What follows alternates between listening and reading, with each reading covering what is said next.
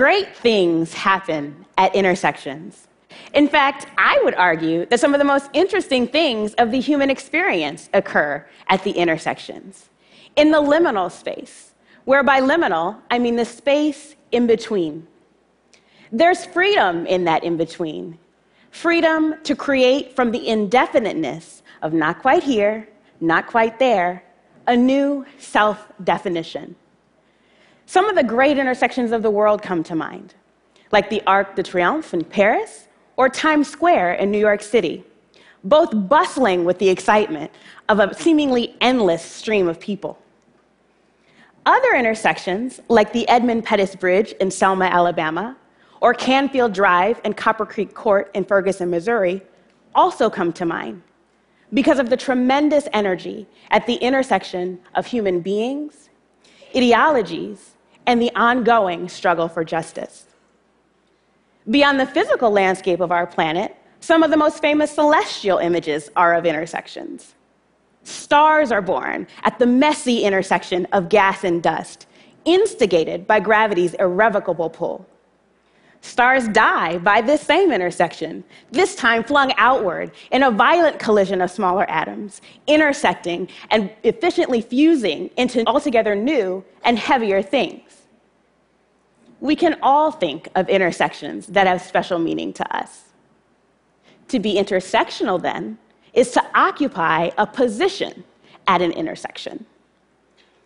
I've lived the entirety of my life in the in between in the liminal space between dreams and reality, race and gender, poverty and plenty, science and society. I am both black and a woman. Like the birth of stars in the heavenlies, this robust combination of knowing results in a shining example of the explosive fusion of identities. I am also an astrophysicist. I study blazars, supermassive, hyperactive black holes that sit at the centers of massive galaxies and shoot out jets nearby those black holes at speeds approaching the speed of light, in a process we are still trying to completely understand. I have dreamed of becoming an astrophysicist since I was 12 years old.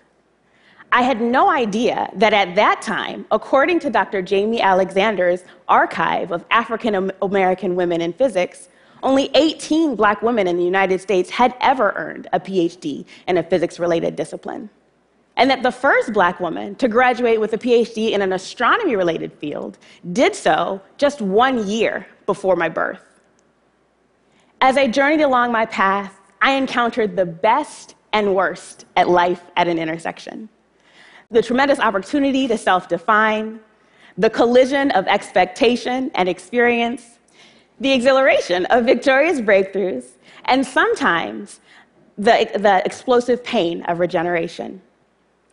I began my college experience just after my family had fallen apart. Our financial situation disintegrated just after my father's departure from our lives.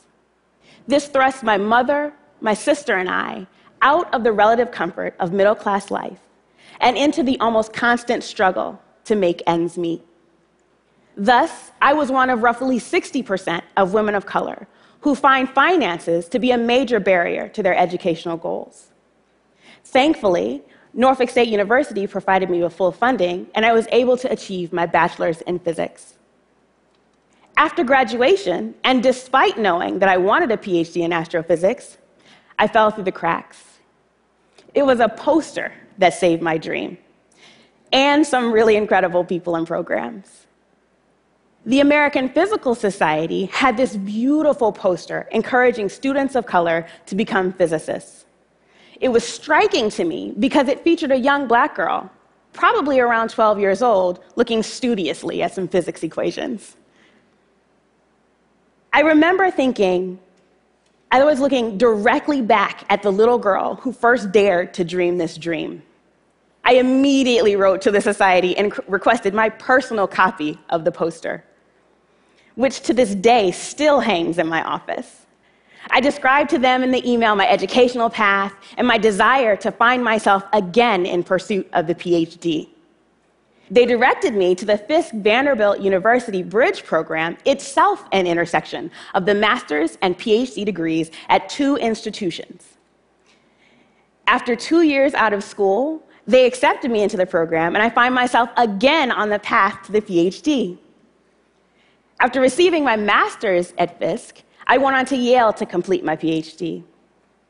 Once I was physically occupying the space that would ultimately give way to my childhood aspirations, I anticipated a smooth glide to the PhD. it became immediately apparent that not everyone was thrilled to have that degree of liminality in their space. I was ostracized by many of my classmates, one of whom went so far as to invite me to do what I really came here to do, as he pushed all the dirty dishes from our meal in front of me to clean up. I wish that were an isolated occurrence.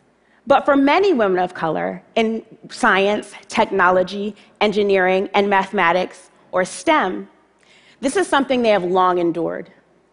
100% of the 60 women of color interviewed in a recent study by Joan C. Williams at UC Hastings reported facing racialized gender bias, including being mistaken for the janitorial staff.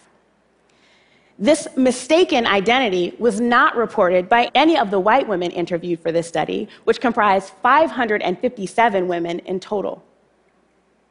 Well, there is nothing inherently wrong with a janitorial position.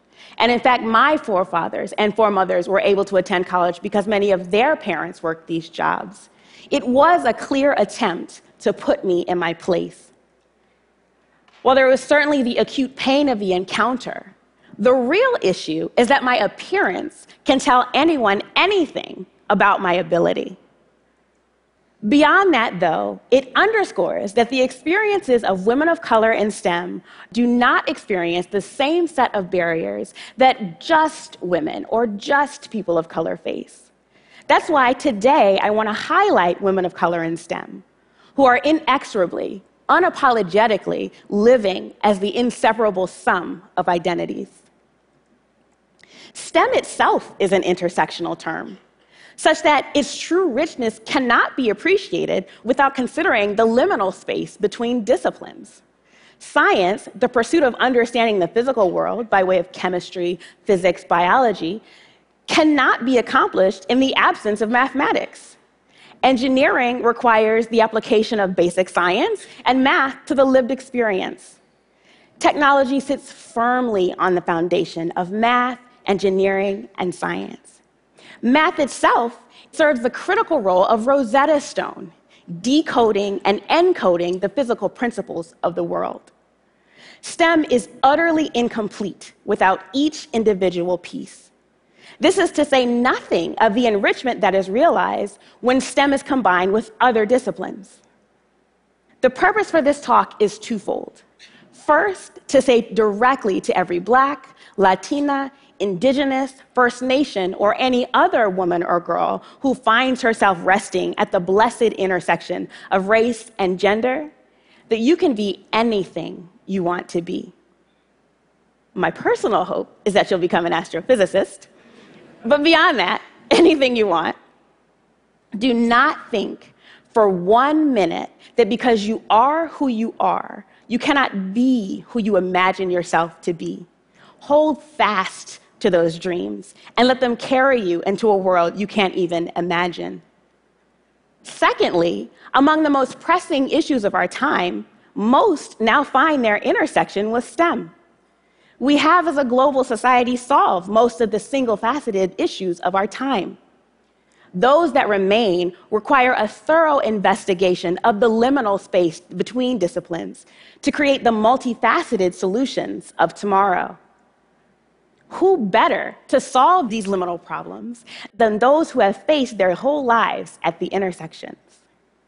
We, as thought leaders and decision makers, must push past the first steps of diversity and into the richer and more robust territory of full inclusion and equal opportunity.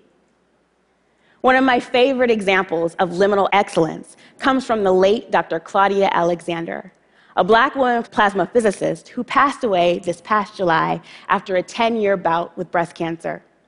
She was a NASA project scientist who spearheaded the NASA side of the Rosetta mission, which became famous this year for landing a rover on a comet, and the $1.5 billion Galileo mission to Jupiter, two high profile scientific victories for NASA, the United States, and the world.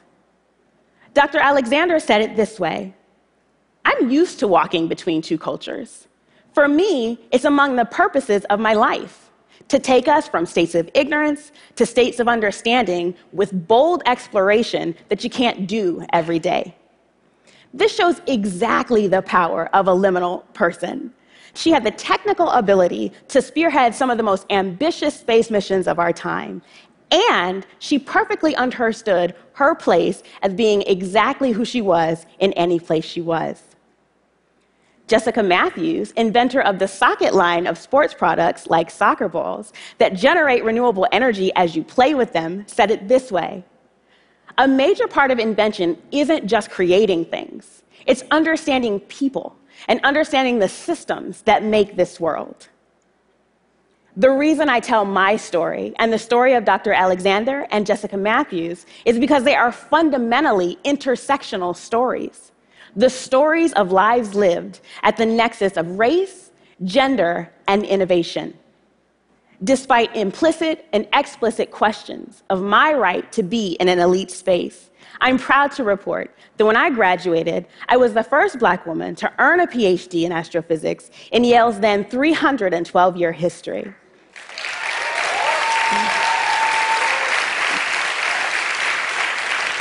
I am now part of a small but growing cadre of women of color in STEM who are poised to bring new perspectives and new ideas to light on the most pressing issues of our time.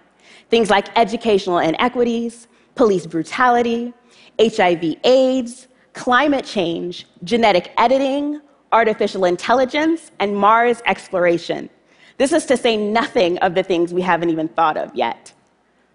Women of color in STEM occupy some of the toughest and most exciting socio technological issues of our time. Thus, we are uniquely positioned to contribute to and drive these conversations in ways that are more inclusive of a wider variety of lived experience. This outlook can be expanded to the many intersectional people whose experiences, positive and negative, enrich the conversations in ways that outmatch even the best resourced homogeneous groups. This is not a request born out of a desire to fit in. It's a reminder that we cannot get to the best possible outcomes for the totality of humanity without precisely this collaboration, this bringing together of the liminal the differently lived, distinctly experienced, and disparately impacted. Simply put, we cannot be the most excellent expression of our collective genius without the full measure of humanity brought to bear. Thank you.